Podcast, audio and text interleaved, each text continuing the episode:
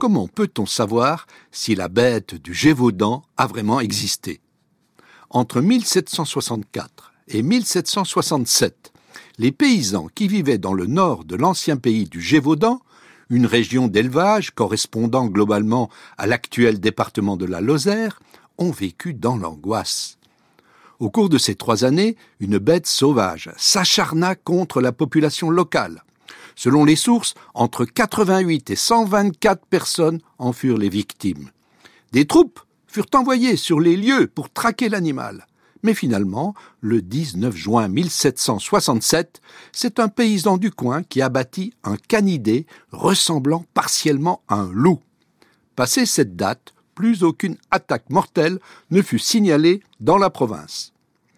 Ces horribles faits divers donnèrent naissance à toutes sortes de rumeurs et croyances.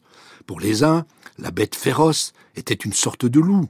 Pour d'autres, il s'agissait d'un animal exotique, voire même d'un sorcier capable de charmer les balles des soldats. Quant à l'évêque de Mende, il y vit un châtiment divin. Jusqu'aujourd'hui, l'affaire a passionné les auteurs fascinés par les mystères et les crimes horribles. Au début du XXe siècle, l'hypothèse d'un fou sadique qui se serait fait passer pour un loup-garou fut avancée par un psychanalyste. Dans les années 1960, la thèse du fou sadique alimenta même une théorie du complot ayant impliqué une vieille famille puissante du midi de la France.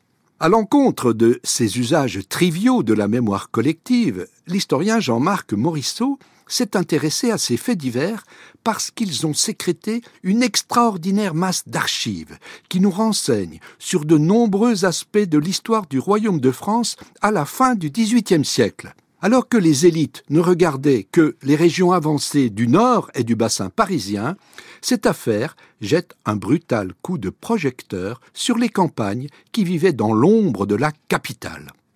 C'est aussi un excellent exemple pour comprendre la manière dont la presse de l'époque, encore balbutiante, colportait des faits divers pour mobiliser les peurs du public, non seulement au niveau local ou régional, mais déjà à une échelle internationale.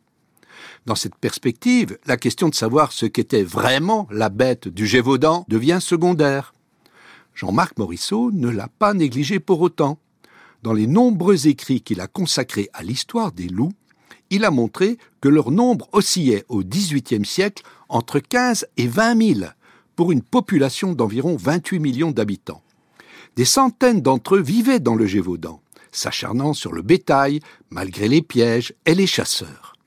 Au lendemain de la guerre de Sept Ans, qui s'est achevée en 1763, les sources locales convergèrent pour signaler la présence de plusieurs loups devenus anthropophages. Ce phénomène, peu commun mais marquant, avait déjà été observé dans le passé lorsque des loups carnassiers adoptaient des comportements déviants en ciblant exclusivement les êtres humains.